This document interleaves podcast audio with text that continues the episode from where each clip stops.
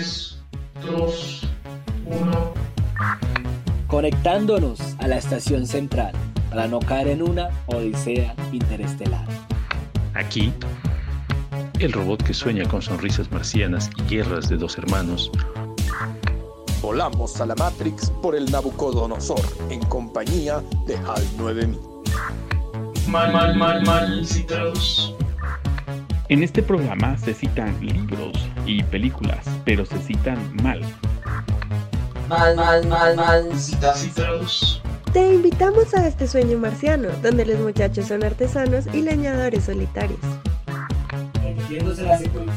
3, 2, 5. Por eso, acompáñanos todos los martes a las 20 horas por nuestras plataformas digitales a nuestro sexto ciclo, Humano después de todo. Humano después del todo. Humano, después de todo. Hola malcitadores, bienvenidos a este nuevo episodio en nuestro ciclo de ciencia ficción Humano después de todo. Hoy un programa bastante especial por todo lo que se viene que ustedes no se imaginan. Así que, en primer lugar, por si no recuerdan, mi nombre es Ángela, los saludo desde Bogotá, Colombia, y hoy estoy encantada de hacer este programa porque tengo junto a mí, virtualmente, a un invitado encantador. Su nombre es Marcelo Cruz. Y de una vez, la invitación a que sigan su página, El Galpón de los Cuentos Vivientes, porque él es un capo para la literatura, los cuentos y se van a llevar una grata sorpresa. Así que Marcelo, bienvenido, ¿cómo estás? Un gusto, eh, Ángela, y todos los malcitados y malcitadores que nos acompañan. Es un placer dialogar con ustedes. Bueno, entonces el día de hoy me acompañan unos amigos ya muy conocidos por ustedes. Ernesto, ¿cómo estás? Qué gusto verte de nuevo en un programa junto a nosotros. Ángela, eh, igualmente, todo un gusto eh, estar contigo, con Gonzalo y eh, con Marcelo. Placer y bueno, un saludo a nuestros amigos, por supuesto. Bien, entonces como Ernesto acaba de decir, nuestro siguiente acompañante el día de hoy es Gonzalo. Así que Gonzalo, ¿cómo estás? ¿Qué tal? Hola Ángela, ¿cómo estás? Mucho gusto. Un gran saludo a Marcelo hasta Quito, Ecuador. Y un saludo hasta el barrio de Sopocachi, La Paz, para Ernesto Vasco P. Qué lindo verlos nuevamente. Así que nada, yo estoy muy feliz. Una gran película. Eh, la he vuelto a ver esta semana y ay, hay algunas cositas que han quedado así bien, bien fresquitas ahí para charlar. Bueno, entonces, antes de que Gonzalo suelte ya la bomba casi de cuál es la película que vamos a hablar el día de hoy, quiero agradecerle al Centro de Estudios Luz para hacer este episodio posible. Así que vayan, agradezcanles, han tenido un en vivo de lanzamiento hace poco, así que vayan y dejan sus agradecimientos de parte de Mal Citados. El día de hoy estaremos hablando de una película icónica. Les estoy hablando de Avatar. Así que bueno, hoy vienen preguntas salseantes, interesantes. Vamos a hablar de todo un poco. Pero, en primer lugar, quiero hablar de algo que puede resultar un poco obvio, pero a mí me parece que no está de más. Partamos del hecho de que en Avatar tenemos un mundo muy bien hecho, está bien realizado, pero a mi parecer podemos encontrar bastantes similitudes con lo que nosotros conocemos como el planeta Tierra. Entonces vemos entornos bastante exóticos, salvajes, uno podría decir América, África. Vemos animales bastante conocidos, uno dice como es un ave de pronto con un toque de dragón, bueno, bastantes cosas conocidas. Así que me llevó a plantearme la pregunta que quiero ustedes me ayuden a dilucidar. ¿Qué es lo que hace que Avatar sea una película de ciencia ficción? Y por supuesto que sea tan icónica, porque aunque es no tan vieja, es más bien reciente, es icónica dentro del género. Así que quiero escuchar en primer lugar a Marcelo, nuestro invitado. ok, um, bueno, no es tan reciente, ya prácticamente lleva una década existiendo Avatar. ¿no? Y en 2026 James Cameron dio la, la, bomba de que va a ser la segunda parte. ¿no? Entonces habrá que esperarlo. Uh, ¿Por qué esta película en específico es una, es, un, es una obra maestra de la ciencia ficción? Primero porque logra recurrir a tres elementos, yo los digo académicos. Uno es el discurso científico que emplea para explicar eh, toda la trama.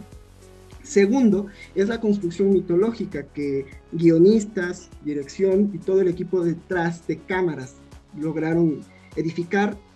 Y tercero, es el buen, maneja, el buen uso de las metáforas que trabajan cinematográficamente. Entonces, esos tres pilares, a título personal, logran con una potencia eh, discursiva científica, recalco, que eh, James Cameron vuelva a sorprendernos con, una, con un film de, de, ciencia ficción, como ya lo hizo con Terminator 1 y 2.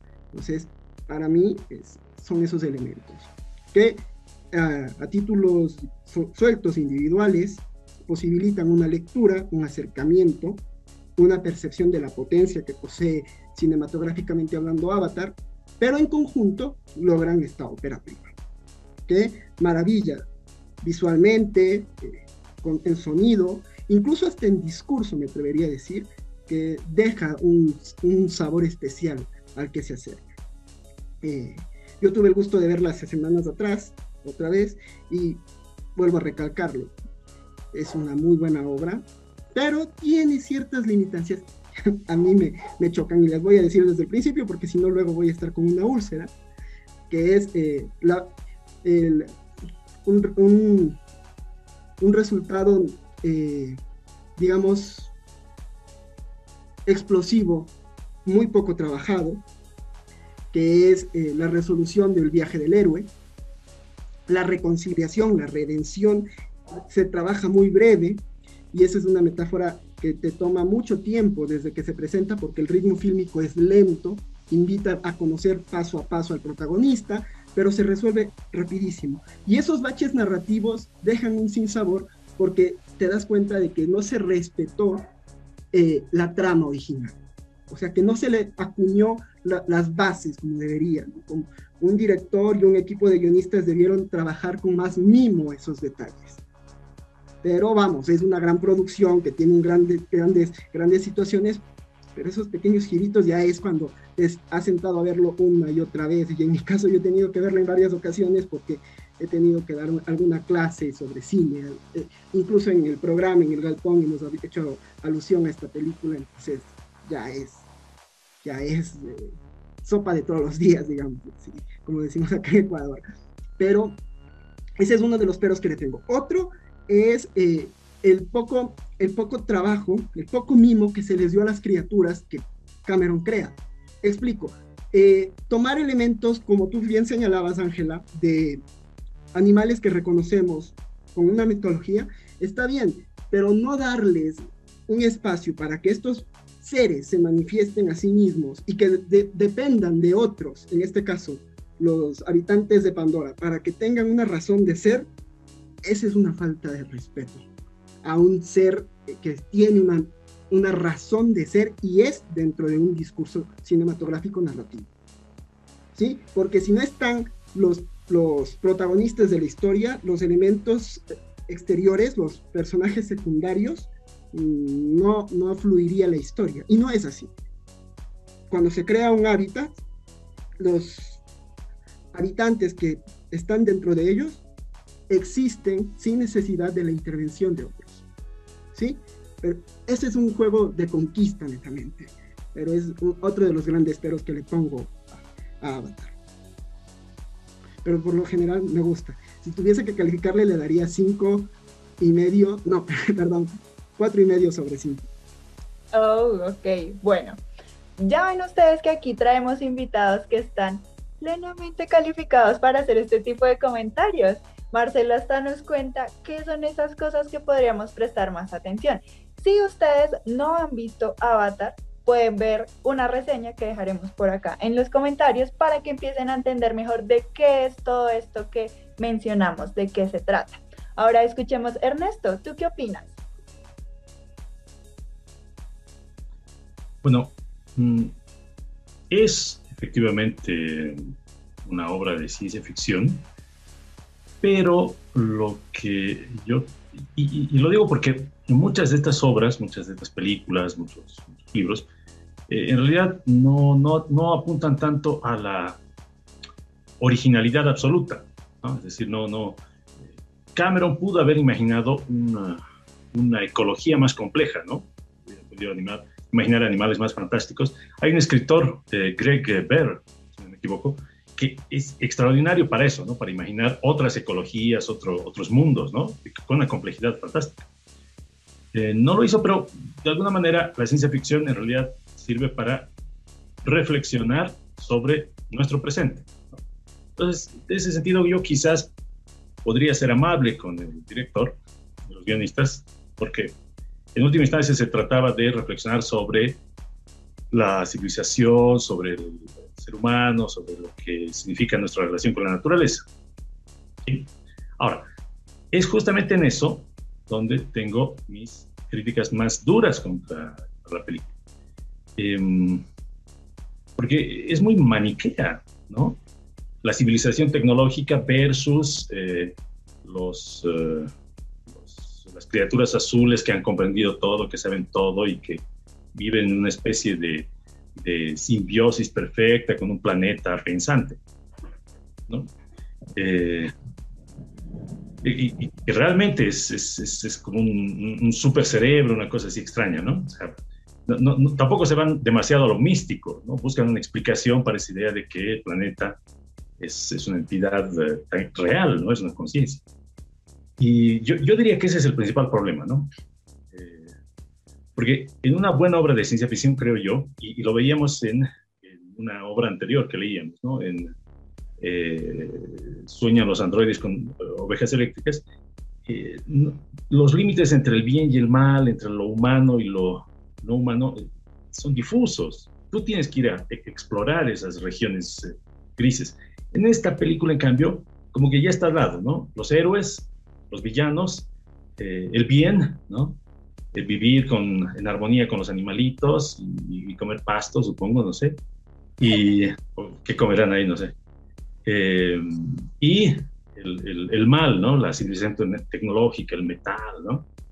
Eh, interesante no, esa oposición al, al, al, principio de la película, por ejemplo, me encantaba esa, esa, esa imagen del, del, eh, del, de la armadura metálica frente al, al, um, al, cuerpo orgánico, ¿no? Transmites la mente, ¿no? Es, esa, esa oposición me parecía genial y hubiera podido servir para más, ¿no? Eh, pero se queda ahí, se queda en eh, una oposición bien mal, muy, muy simplona. Eh, no, no hay espacio para la duda, ¿no? Tenemos que aceptar que los navíos son buenos y casi perfectos, ¿no? Son, son, el buen salvaje, ¿no? Realmente es una versión eh, extraterrestre del buen salvaje. Eh, y ahora que lo pienso, incluso me parece un poquito un recalentado, eh, perdón, que, me emociona, ¿no? Me empiezo a ser más, más malvado a medida que pasa el tiempo, pero me, recuerda no, sé si han visto esta película Danza con Lobos, más antigua, ¿no? Con Kevin Costner. Y es más o menos la misma idea, ¿no? Es el soldado de la caballería americana que, abandona la civilización y, encuentra que los, indios americanos son así una, maravilla, unos tipos así con, que ya, están de vuelta, ¿no? Ya saben más que todos. Entonces, esas serían las críticas que le hago a la película, muy entretenida, eso sí, pero me parece que pudo haber explotado más eh, las premisas, hubiera podido quizás explorar un poco más finalmente esa contradicción que existe ¿no? entre tecnología, humanidad, naturaleza, y, en lugar de plantearla de manera tan, tan dicotómica, tan, tan simplona, ¿no? Pienso. Bien, gracias Ernesto. Finalmente yo quiero conocer tu opinión, Gonzalo, brevemente. ¿Tú qué opinas? Eh, a mí, a mí igual me gustó mucho la película. Es entretenida. Eh, si bien es larga, tres horas creo que es bastante para una película. Eh, y además, como decía Marcelo, es bien, es bien, lenta, sobre todo en la construcción del personaje de Jake Sully. Y yo creo, para responder a tu pregunta, que no solamente ciencia ficción, sino que tal vez a este nivel, eh, probablemente desde el guion, desde el tema de, la, escritura, ¿no? De, desde, este ámbito de la literatura, de cómo han abordado el guion de esta película, si es que, si es que ellos han querido darle esta unión, eh, acercar estos dos géneros que es la ciencia ficción y la fantasía, lo han hecho muy bien. Porque a mí me daba la impresión de que eh, la ciencia ficción, ¿dónde se puede notar en el trasfondo? Sobre todo del, del background, del, eh, de, de, los fondos, de los ambientes, de los lugares donde se va desarrollando la película y del tiempo. Porque ya se da a entender desde el principio que estamos en una época mucho más adelantada que la nuestra. Eh, te lo dan a entender con el pequeño dato de que el tigre de Bengala se ha extinguido y que ahora hay un clon, sea, han empezado a clonar tigres. Entonces estamos en una época eh, bastante alejada a la nuestra, adelantada eh, en, el, en, el, en, el, tiempo, digamos, hacia el futuro.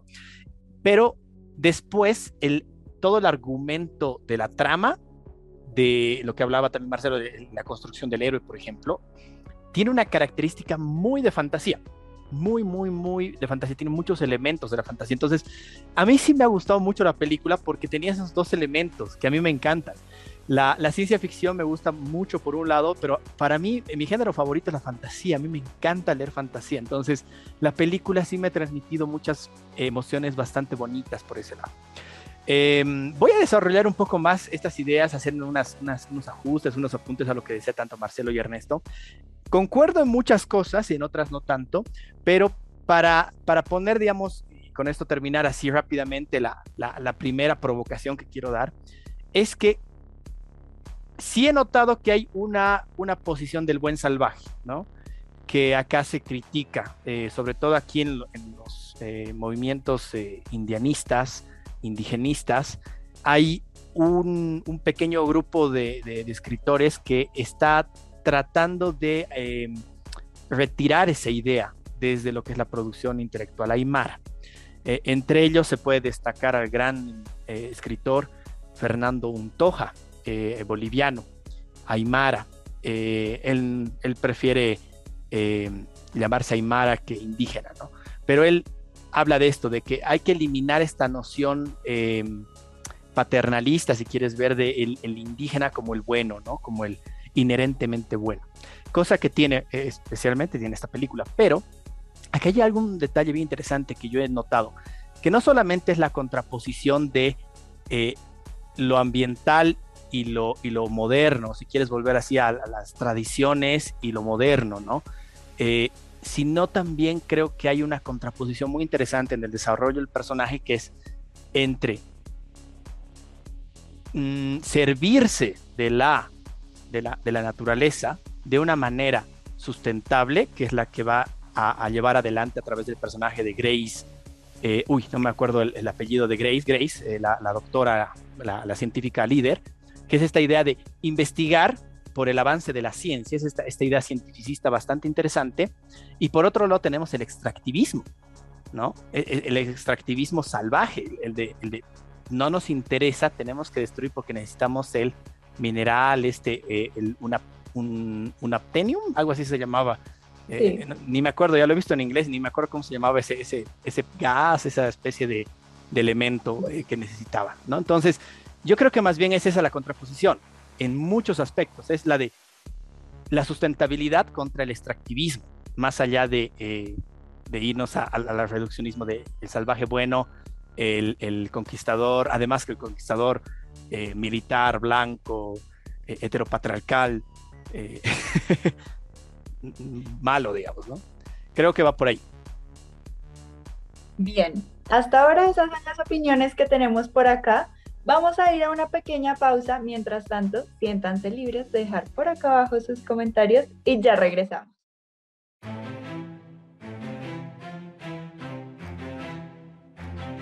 Muy pronto llegará una nueva forma de aprender. La educación como nunca antes la habías conocido. Está llegando a Latinoamérica el Centro de Estudios Ludus. Espéralo.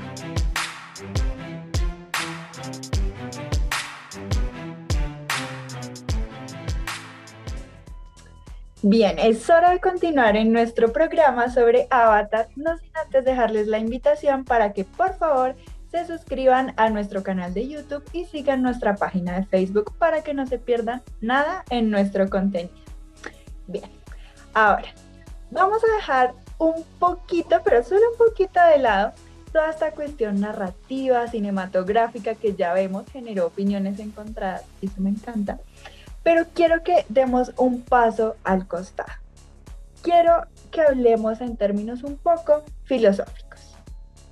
La primera idea que yo tuve al ver esta película hace ya bastantes años fue que me recordaba un poco a este mito de Platón de la caverna. Entonces, este mito donde todo lo que vemos es un reflejo, una copia desperfecta de un mundo ideal, el mundo de las ideas, y vivimos en un total engaño. Asimismo, me dio la impresión de que la película nos plantea un ser multidimensional. Entonces podemos decir bidimensional, tridimensional, ya sea cuerpo, alma, cuerpo, alma y mente, no sé, como ustedes lo quieran ver. Sin embargo, esas son mis percepciones.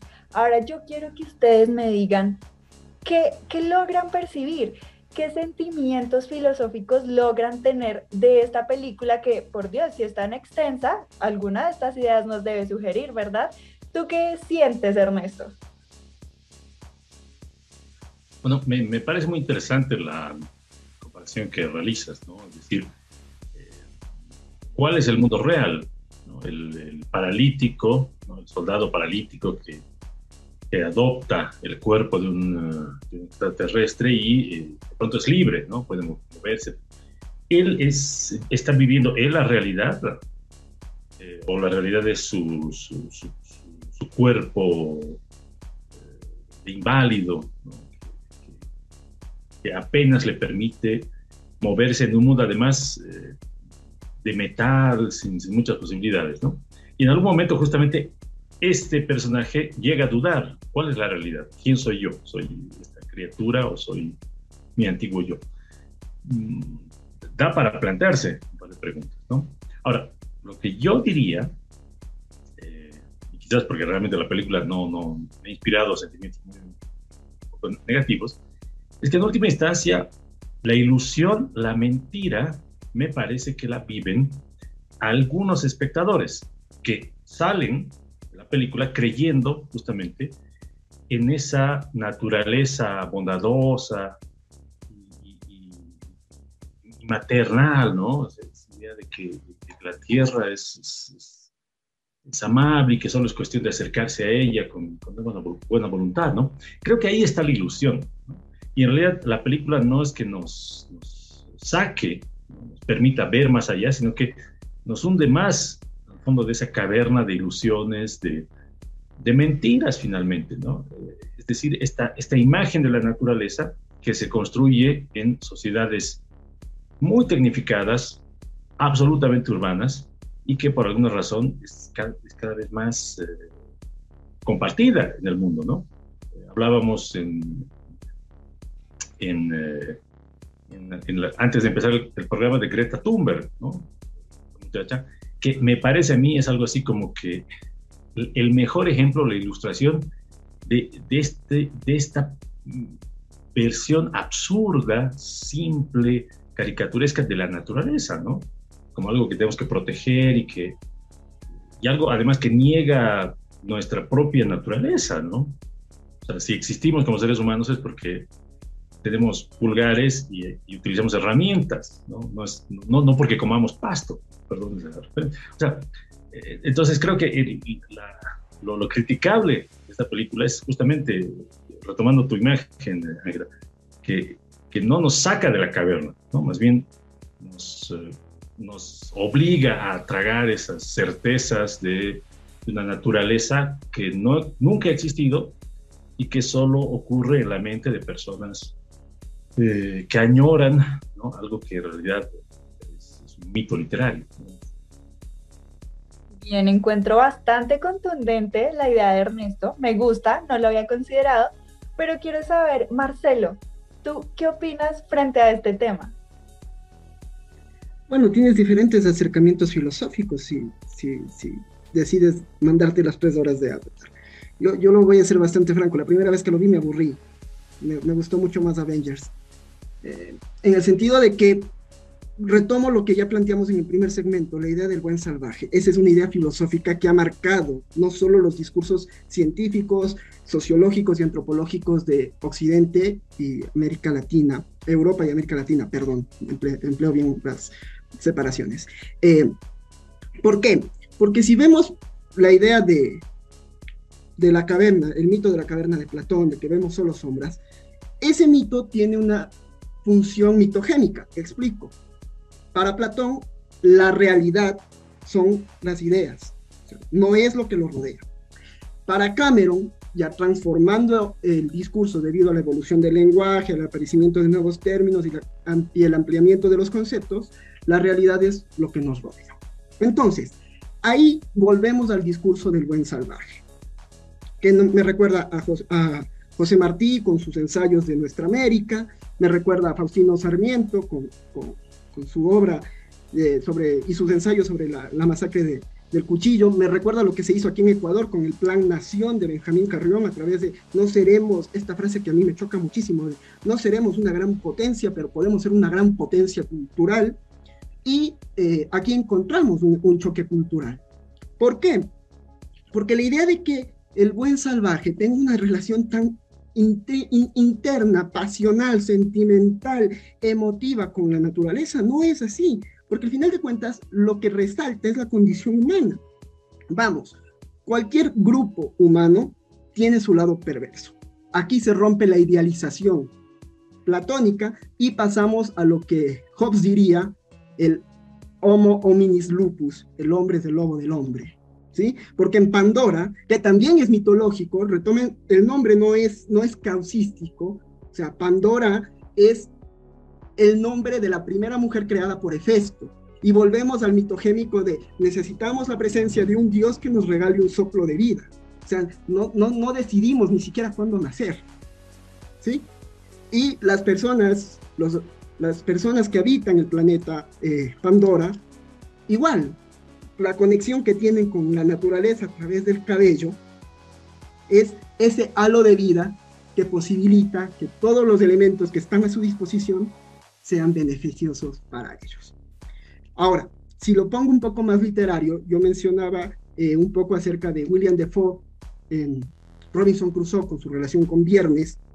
Si vemos a los, a los militares como Robinson Crusoe y a los de Pandora como, como Viernes, es aprender una nueva lengua, aprender una nueva costumbre, y por eso mandamos un chivo expiatorio. Se podría decir, si nos tomamos el discurso histórico, el hecho de cristianizar al otro. O sea, necesitamos la legitimización, la legitimización de alguien más capaz intelectualmente, obviamente esto lo digo entre comillas, más capaz intelectualmente, con mejores, con mejoras tecnológicas, con un, lenguaje distinto al nuestro para que nos permita y nos posibilite existir bajo la mirada del otro. Porque es así. Eh, Rambo dice en un poema muy cierto, yo soy otro, porque otro me mira. Y ahí está la existencia. Ahí se rompe por completo toda figura filosófica en el campo platónico de tomar una idea y decir, esta es la perfección.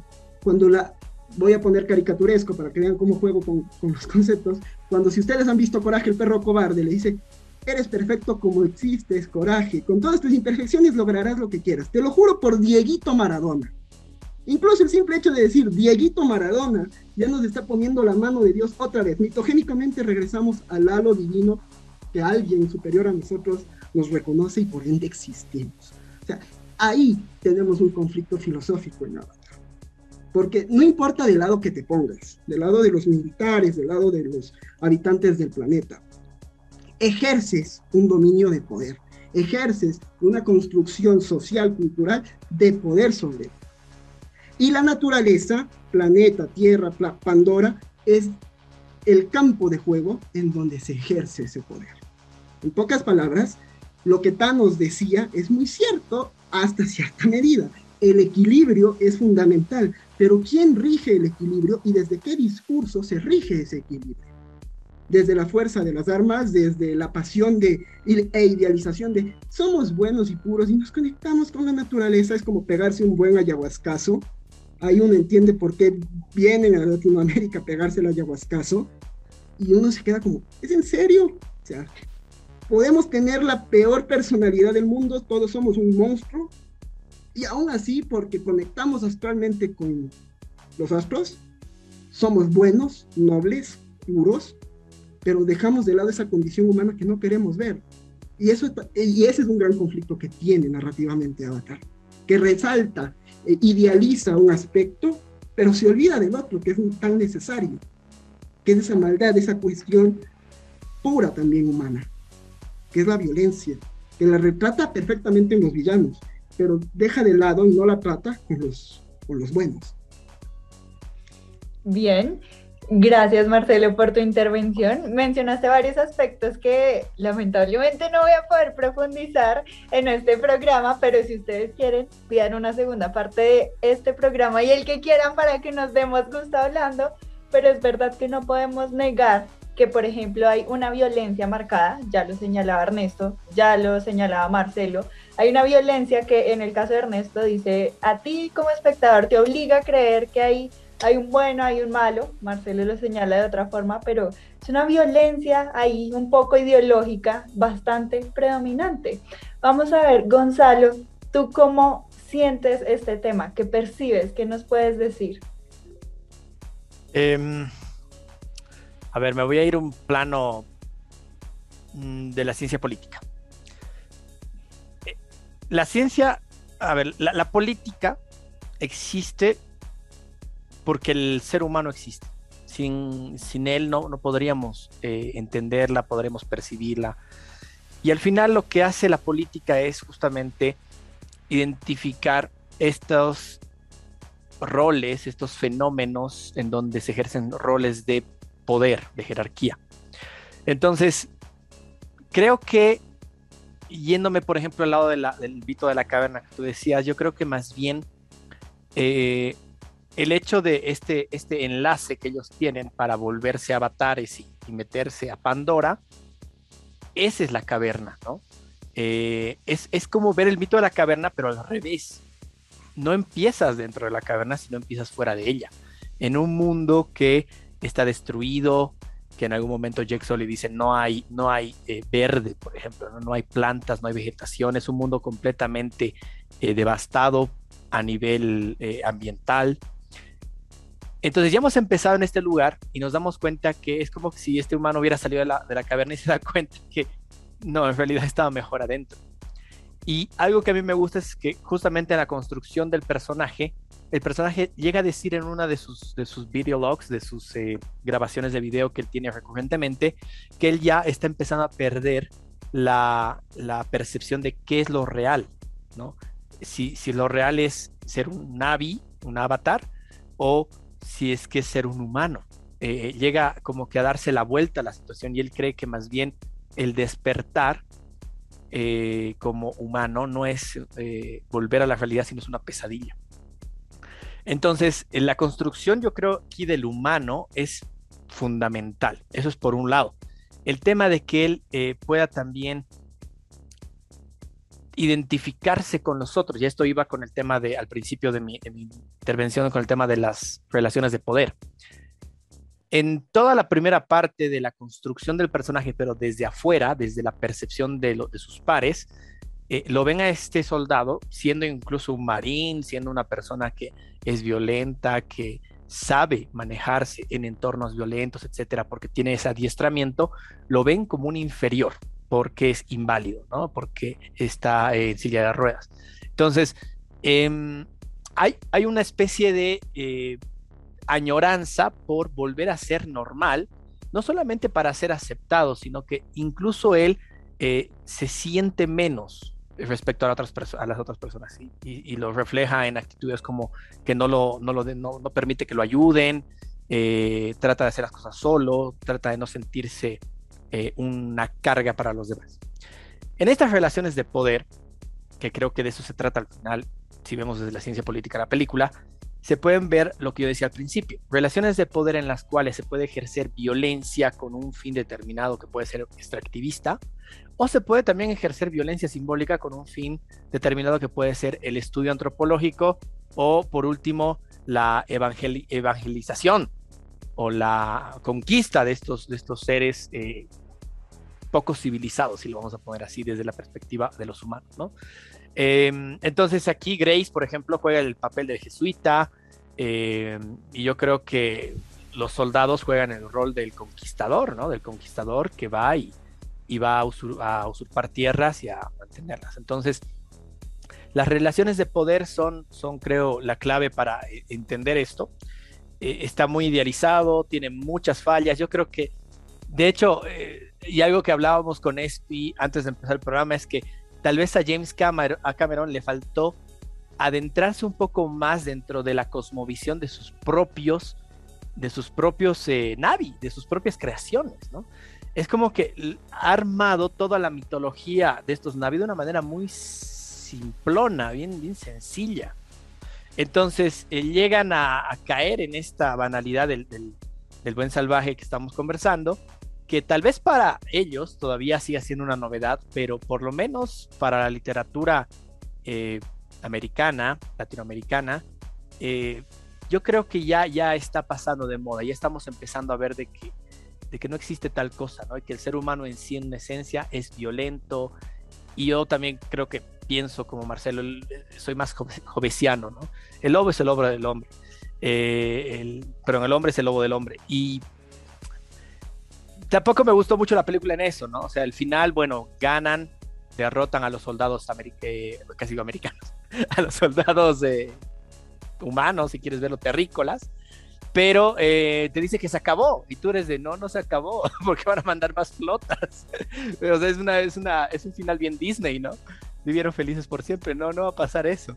Sobre todo si tienes así grandes depósitos de, ese, de ese elemento. Entonces, Em, creo que las relaciones de poder son importantes ahí. Y con el tema del mito de la caverna, yo creo que más bien es la vuelta a la caverna. Volver a la caverna porque parece que la realidad realmente fue terrible. Es una pesadilla. Perfecto. Yo, voy a decir algo súper ratito, porque no es una vuelta a la caverna, yo creo que es, la, que es la conexión a la Matrix. Tiene mucho sentido este personaje de Matrix, por ejemplo, que les vende a todos porque no quiere salir de la Matrix. O sea, para mí ese es un personaje maravilloso, les recomiendo verse. O sea, es el que les vende a todos porque no quiere salir de la Matrix. Y si uno aplica ese concepto en Avatar, faltó un personaje que haga eso. O sea, un personaje que diga, voy a, traicionar al traste todo porque necesito la, comodidad de mi entorno. Yo creo que esa es una relación mucho más sana socialmente hablando. Pero vamos, eso es en, en un discurso cinematográfico. Ahí personalmente el discurso me parece demasiado contraproducente, pero e, enriquecedor. Bien, eh, ese comentario que acaba de hacer Marcelo me, me, hace recordar que en uno de nuestros episodios hablamos de Matrix, así que si quieren tener más conversaciones extrañas sobre Matrix, vuelta a la Matrix o no vuelta, vayan a ver ese episodio después de este. Y eh, para cerrar, voy a ser benevolente con la película y diré que cada uno de esos aspectos que ustedes han dejado ahí como en vilo, en el tintero, quizás puedan reaparecer y sorprendernos en alguna de las secuelas que vendrán en Avatar. No tengo ni idea, estoy como estoy siendo súper benevolente, pero lo descubriremos con las secuelas de Avatar. ¿Quién quita que todo esto que ustedes mencionaban de los animales que no han sido bien desarrollados surja después, eh, la conexión con todo? O sea, hay muchas cosas que darán pie para, para dar más duro a la película o decir, bien, estaba reservándolo para profundizar. Bien, vamos a una pequeña pausa y regresamos a nuestro tercer bloque. ¿Te interesa la ciencia y la tecnología? Posiblemente estés interesado en la sociedad y la política. ¿O simplemente tienes una afición por el arte y la cultura? Te invitamos a visitar Aula Libre en nuestras redes sociales, Twitter, Facebook y en la página web este espacio en donde tú puedes expresarte y compartir momentos agradables de discusión junto con grandes escritores de Latinoamérica. Te invitamos. Bien, tercer bloque y necesito traer a colación algo muy importante para mí, voy a ser sincera, esto es bastante personal, pero hay una zona en mi país que se llama Chiribiquete, que me obsesiona desde que supe su existencia. Es un rinconcito de la Amazonía completamente inexplorado. Es tan salvaje que no, nunca han podido hacer como un recorrido muy extenso en este lugar. Eh, lo único que han podido encontrar son algunas pinturas rupestres y de vez en cuando algunos rastros de, de fuego, de fogatas. Lo que nos lleva a pensar que podría allí existir una tribu que nunca ha entrado en contacto con la especie humana civilizada que seríamos nosotros. Así pues, encuentro una similitud bastante grande con Avatar. Yo quisiera saber, ustedes, ¿qué creen que pasaría si nos acercáramos más a este lugar y encontráramos algo maravilloso allí como el Unobtainium para la crisis energética? Nos pasaría igual que Avatar, sería distinto. Esto va bastante ligado con lo que ustedes hablaban del buen salvaje. Así que estoy ansiosa por escuchar sus opiniones. Vamos contigo, Gonzalo.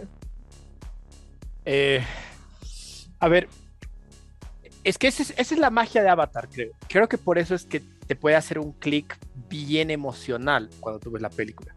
Porque si bien es una película de ciencia ficción, por los puntos que también expuso Marcelo en la primera parte de este programa, los problemas sociopolíticos que te plantea son, son, son problemas actuales. Eh, y es ahí donde, por ejemplo, eh, como que me, me hacía mucho ruido lo que decía Ernesto en el anterior programa o en el anterior bloque, porque justamente en el anterior programa él, presentaba a en Sueñan las ovejas eh, con, perdón, Sueñan los androides con ovejas eléctricas, presentaba un mundo que ya estaba destruido, ¿no? Y yo sentía un pequeño tino de nostalgia en su voz. Entonces decía, Ernesto, eh, como que le apena el background de Blade Runner, pero ahora como que dice, sí, así somos los humanos y no importa mucho en Avatar, ¿no?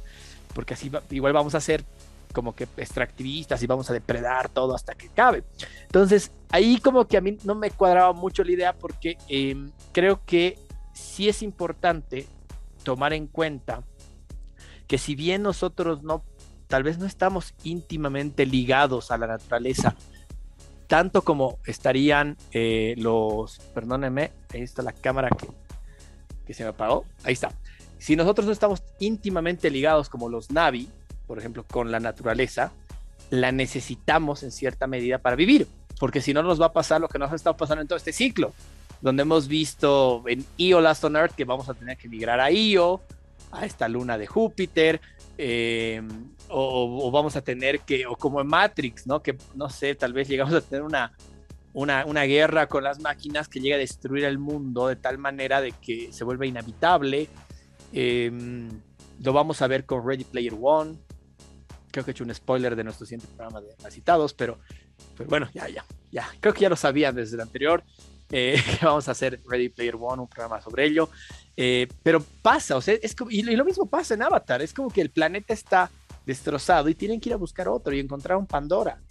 Entonces, creo que sí es importante rescatar eso, el hecho de que si bien nosotros necesitamos de eh, los recursos naturales, necesitamos de X, Z o Y motivo, eh, tenemos que pensar que a largo plazo tenemos que hacerlo sustentable, porque llega un momento en el cual puede pasarnos estas advertencias en las múltiples películas y libros que estamos viendo, en la cual creo que hasta ahora el común denominador es que el planeta muere, el planeta se muere.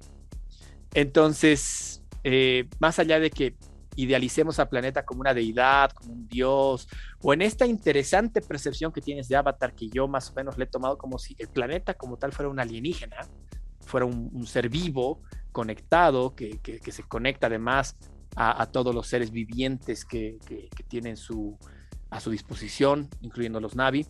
Eh, más allá de darle esa, esa mirada mitogénica que decía Marcelo a la naturaleza, hay que entender que es, es, es, una relación simbiótica la que tenemos.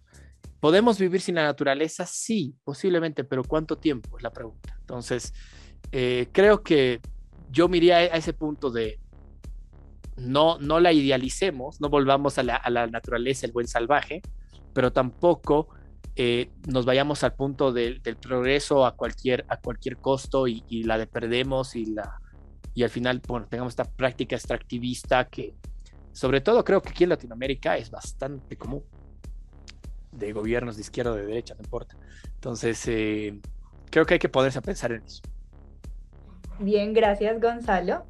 Hemos visto en programas anteriores que Ernesto tiene una postura muy particular frente a cómo percibimos la naturaleza y cómo se refleja en la ciencia ficción. Así que Ernesto, muero por saber qué tienes que decir al respecto.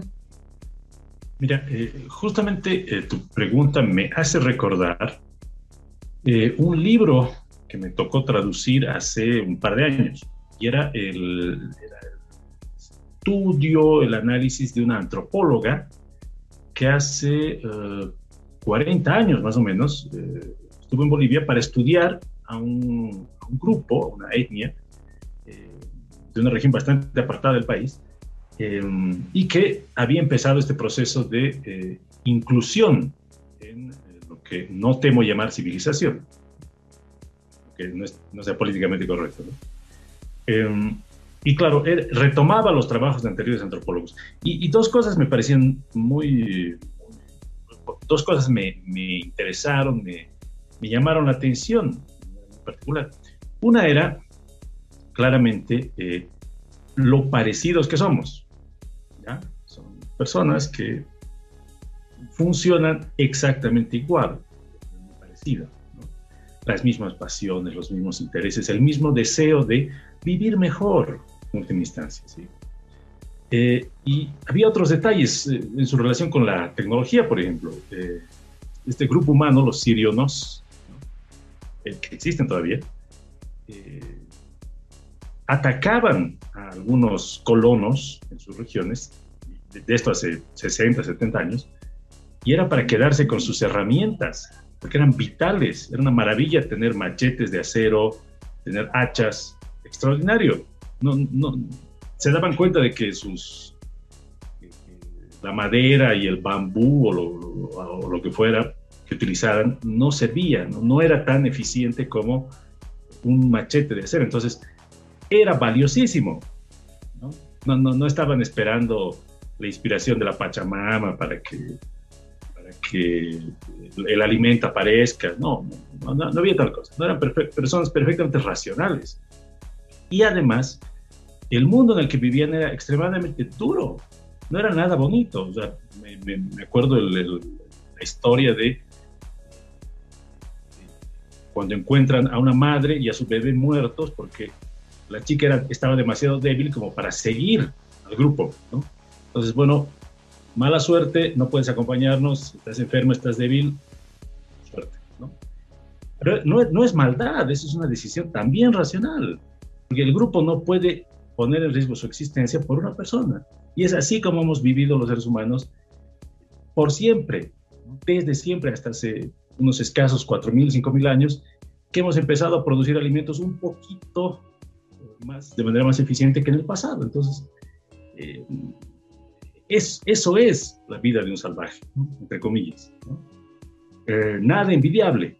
Creo que ni los propios, las propias personas que viven en ese, ese, mundo están, están, muy contentas con la situación. Entonces, simplemente eso. De, ahí nace mi, mi, visión de una naturaleza que en el fondo es bastante dura. la, la, madre naturaleza o Ewa en la película no, no, no quiere nuestro bien, quiere liquidarnos cada día. Está, maquinando maneras de destruirlos. Entonces, no, por eso no soy tan idealista.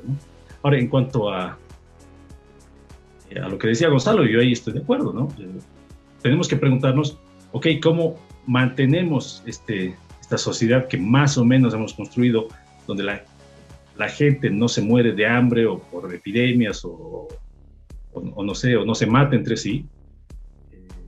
sin destruir el planeta. A ver cómo lo logramos. Y eso, eso me parece un problema bastante complejo, pero que puede resolver, resolverse de manera absolutamente racional. no volviendo pues a una, a una, a una tierra, a, un- a una naturaleza que nunca ha existido. O sea, ¿qué vamos a hacer? ¿Vamos a eh, de pronto prescindir de todos los motores a combustión interna y, y ver a ver qué pasa? No, pues. O sea, sobrevivirá uno de cada diez seres humanos porque no hay alimentos a, a disposición así a, a 20 minutos para, sostener ciudades de un millón, dos, tres millones de habitantes. O sea, no podemos volver atrás. Lo que tenemos que hacer es ser inteligentes y resolver esto con tecnología, creo. Eh, Perdón, me he extendido y... Y, quizás y he tomar en cuenta, no, y sin tomar en cuenta también lo que tú siempre dices, que a mí me parece interesante porque has, has sacado un, un conjunto de escritos que, que, que espero que algún día se vuelvan un libro sobre el tema de las enfermedades, por ejemplo, ¿no? Las vacunas, el desarrollo de la, de la tecnología a nivel médico. Eh, en, la, en, en el estado salvaje. Eres Claro, presa hay- de las enfermedades, ¿no? Claro, ahí tienes a loquitos que creen que comiendo yogurt cada mañana se van a proteger de, de todas las enfermedades del mundo y es absurdo. Y, y piensan eso porque se han olvidado de lo que era una epidemia de viruela, por ejemplo. ¿no? Entonces, eh, esa visión tan, tan bonita de la naturaleza como que nos cuida, nos protege, bueno, yo tengo serias dudas, honestamente. ¿no? Va por ese lado. Bien, muchas gracias Ernesto. Vamos contigo Marcelo. ¿Tú cómo lo percibes? ¿Qué opinas de todo esto? Hay diferentes puntos de percepción. O sea, la, la- la verdad, la, la naturaleza es bonita, estéticamente hablando, pero como un ser vivo es monstruoso. ¿Sí? Eh, y vamos, lo que tú planteabas de este lugar, de tu natal Colombia, acá en Ecuador tenemos a las comunidades eh, Taromenane y Tagaeri, que no quieren contacto con la, con la civilización y se lo ha respetado, constitucionalmente están amparados, eh, que no quieren contacto, perfecto, se quedan. Eh, se han hecho estudios antropológicos sobre ellos, la manera en la que viven. Lo máximo que tenemos son fotografías y uno que otro video. ¿ah? Pe- incluso se han, se han perdido lenguas. Ahora, lo que a mí me conflictúa es eso, es el respeto al otro. Porque si desde el discurso racional, civilizatorio, científico, moderno, dicen que el hombre tiene derechos, y, en esta palabra hombre incluye también a las mujeres, para no armar bronca. Si quieren, vengan, no, hay bronca. Pero eh, para englobarlo todo, se dice que te- tenemos derechos. ¿Por qué el otro no, no puede tenerlos de la misma manera? ¿Sí? Y eso te explicaría las grandes extracciones que se dieron, la quinina, el oro, la extracción de tierra en Estados Unidos con la conquista del oeste, del viejo oeste, cómo se les fueron llevando a las, a las tribus indígenas hacia más allá del oeste. Y las dejaron encerrados en, en reservaciones, casi, eh, casi por, por no decirlo, aunque debería decirlo, eh, como, como guetos. Y eso ya resuena con algo más moderno que es la Segunda Guerra Mundial y todo lo que significó. Porque acuérdate la idea por la cual inicia la Segunda Guerra Mundial, que es el espacio, el espacio ideal habitable alemán debe ser estos territorios. ¿sí? Entonces, esa idea, si tú lo llevas a cualquier película de ciencia ficción donde la Tierra está devastada, donde ya está yerma, calza. Es un, es un discurso de poder, es un discurso eh, no civilizatorio, de conquista y que más de masacre. Por eso en Avatar vos tienes al ejército destruyendo todo. Obviamente idealizado con la maldad, obviamente idealizado con el poder institucional que tiene el ejército. Pero no vamos a, decir cosas que no son. El ejército es, es un ente represor. La policía es un ente represor. Cualquier persona que tenga la historia, el discurso y capacidades tecnológicas, técnicas, económicas, es un potente conquistador sobre otro. El simple hecho de dominar una lengua te vuelve un conquistador. El simple hecho de conocer una lengua te vuelve un chivo expiatorio. Foucault decía, en todo acto revolucionario se esconde un poquito de fascismo. Y tienes ahí un claro ejemplo. El final de la película en Avatar, el hecho de que venzan a los militares, es supremacista. Es muy supremacista. porque quiere decir, ellos no pudieron. Ha vencido lo correcto. Makoto Shishu en Samurai X, por ejemplo, dice, eh, la victoria es del más fuerte, del más apto. Uno se puede adaptar, en efecto, sí, pero no puede estar deslindado de todo lo que le engloba. No porque construyes una aldea, una aldea global, quiere decir que dejaste de ser parte del mundo. Lo importante es esa construcción dialógica que debe existir. Ahora, el problema de esa construcción dialógica es quién lleva las riendas del diálogo. Es más o menos como esta conversación. En este momento cada uno de nosotros somos avatares, porque no estamos físicamente compartiendo un café. ¿Sí? Imagínate, si, si Gonzalo quita el fondo que tiene, no sabemos qué vemos. Ustedes ven la parte de atrás de mi habitación. ¿Te das cuenta cómo mutamos nuestras apariencias? ¿Por qué? Porque construimos un diálogo conceptualizado, con, concreto, y la búsqueda de estas riquezas que podrían transformar al mundo se han dicho muchas veces. Acá en Ecuador, cuando se descubrió petróleo, dijeron, al fin el Ecuador va a ser una potencia, al fin seremos millonarios, salimos de la pobreza y nos vendieron el discurso de la modernidad. ¿Para qué ha servido ese discurso? Cuando se han invisibilizado otros tipos de, de conquistas. Se han roto convenios con fundaciones de, de derechos humanos, se han roto convenios con fundaciones que protegen a la naturaleza, el manglar en la costa aquí en Ecuador está devastado completamente por las camaroneras. En África, por, por extraer los diamantes, ves lo que pasó. Eh, en, en, Asia, la, la, plantación de palma. O sea, una cosa es, sí, entender que necesitamos de la naturaleza para producir nuestros alimentos, es muy cierto, es muy necesario, pero otra cosa es entender que ese alimento que estamos produciendo produce un desgaste y que debemos compensarlo.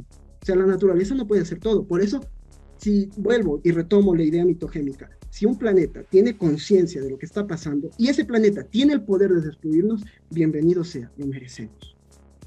Lo merecemos. A, mí, a, mí, no me cae a mí no me cae el guante de eh, que desaparezcan algunos. No, si, si desaparecemos, desaparecemos todos. Aquí nadie se me venga a decir, se salva uno, se salva otro. Si desaparecemos, desaparecemos. Porque al final de cuentas, nuestra existencia es tan efímera que lo único que se ha mantenido es el planeta. Y lo único que ha cambiado son las estructuras, son las formas de pensar y hablar. En 20 años tal vez yo no esté. Vendrá otro código de lenguaje, otra conducta. Y, y el problema está ahí, en esas estructuras del lenguaje en esas estructuras de pensamiento político, económico. Y, Avatar es un ejemplo de ello. si tú ves, eh, tras cámaras, hablábamos de 20 minutos de la científica y el militar, es una explicación de las instituciones que tienes. Todo es una construcción institucional. O sea, académicamente se dice que es, la realidad es una construcción social. Vamos, es cierto. La ciencia tiene estructura social y todos estamos hermanados por el lenguaje. Sin el lenguaje no podríamos entender un nuevo descubrimiento. Porque ¿cómo lo, cómo lo llevas a, que el mundo lo, entienda si no existe un nexo eh, unitario? Y para que tengas ese lenguaje debieron desaparecer otros. Es conquista sobre conquista. Y es doloroso, pero hay que verlo. No idealizarlo, eso jamás no se puede idealizar nunca. Lo que sí se puede reclamar es, ok, ¿cuánta dosis de mando tiene uno y otro? Eso sí podemos sentarnos a negociar, sin ningún problema. Bien, bueno, gracias Marcelo, gracias Ernesto y Gonzalo. He visto acá muchas ideas, bastantes encontradas, opuestas. Así que espero que acá, malcitadores, ustedes estén generando más preguntas, porque nuestra misión es malcitar y que ustedes tengan más preguntas por ahí en su mente. Bien, eh, creo que es hora de una breve pausa antes de mi parte favorita de nuestros episodios, la estantería. ¿No tienes tiempo para vernos en nuestros programas especiales? Cada martes a las 8 de la noche en hora boliviana? No te preocupes, también subimos nuestros programas a las distintas plataformas de podcast. Estamos en más de 20 plataformas para que tú nos puedas escuchar en cualquier momento de la semana mientras realizas tus actividades cotidianas, mientras estás yendo al trabajo en el automóvil, mientras estás lavando los platos después del almuerzo o incluso mientras te duchas. Así que sigue a Malcitados en las diferentes plataformas de podcast. Te esperamos. Bueno, hemos llegado a la parte final, mi parte favorita, como ya lo había mencionado, la estantería. Así que, Marcelo, ¿qué recomendaciones tienes para nosotros el día de hoy?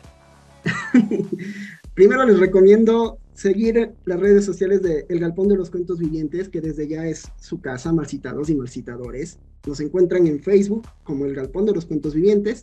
Todos los miércoles a las 6 de la tarde tenemos un autor invitado y dialogamos en vivo. Y también en Instagram como Galpón de Cuentos. Esa es la primera recomendación que hago.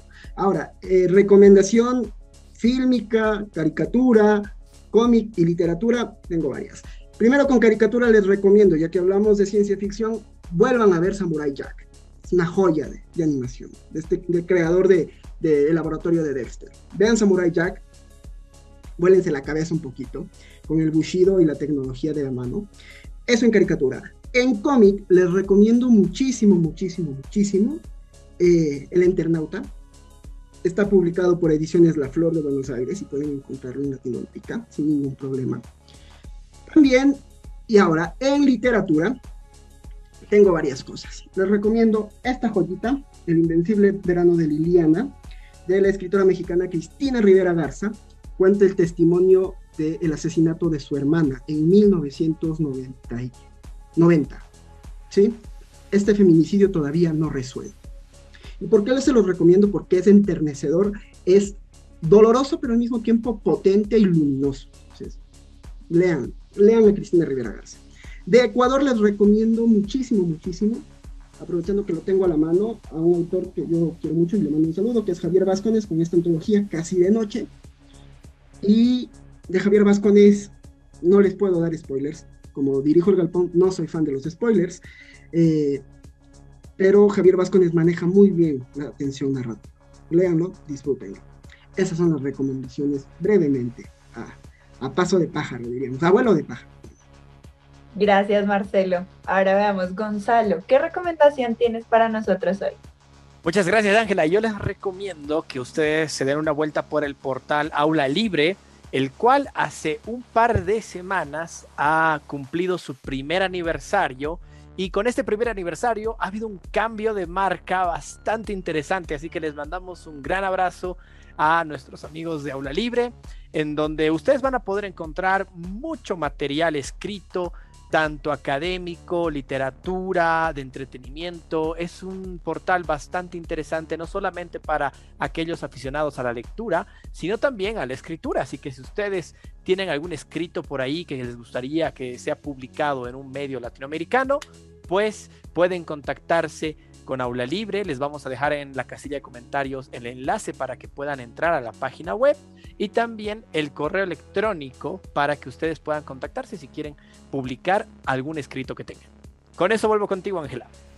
Fantástico, Gonzalo. Yo también tengo una recomendación muy especial y es que nos sigan en todas las plataformas que puedan imaginar de podcast allí vamos a estar. Si no estamos, vienen y nos cuentan y allá también vamos a llegar. Entonces búsquenos Spotify, Apple Music, la que se les ocurra, ahí estaremos. Y para cerrar, por supuesto, Ernesto, ¿qué tienes para nosotros?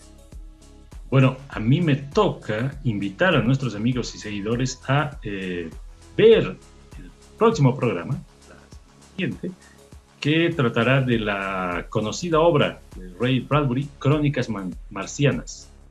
En esta época en la que quizás estamos empezando una nueva carrera hacia el espacio, quizás vale, vale la pena redescubrir esta obra tan, tan interesante. Sería eso, entonces no se pierdan nuestro programa.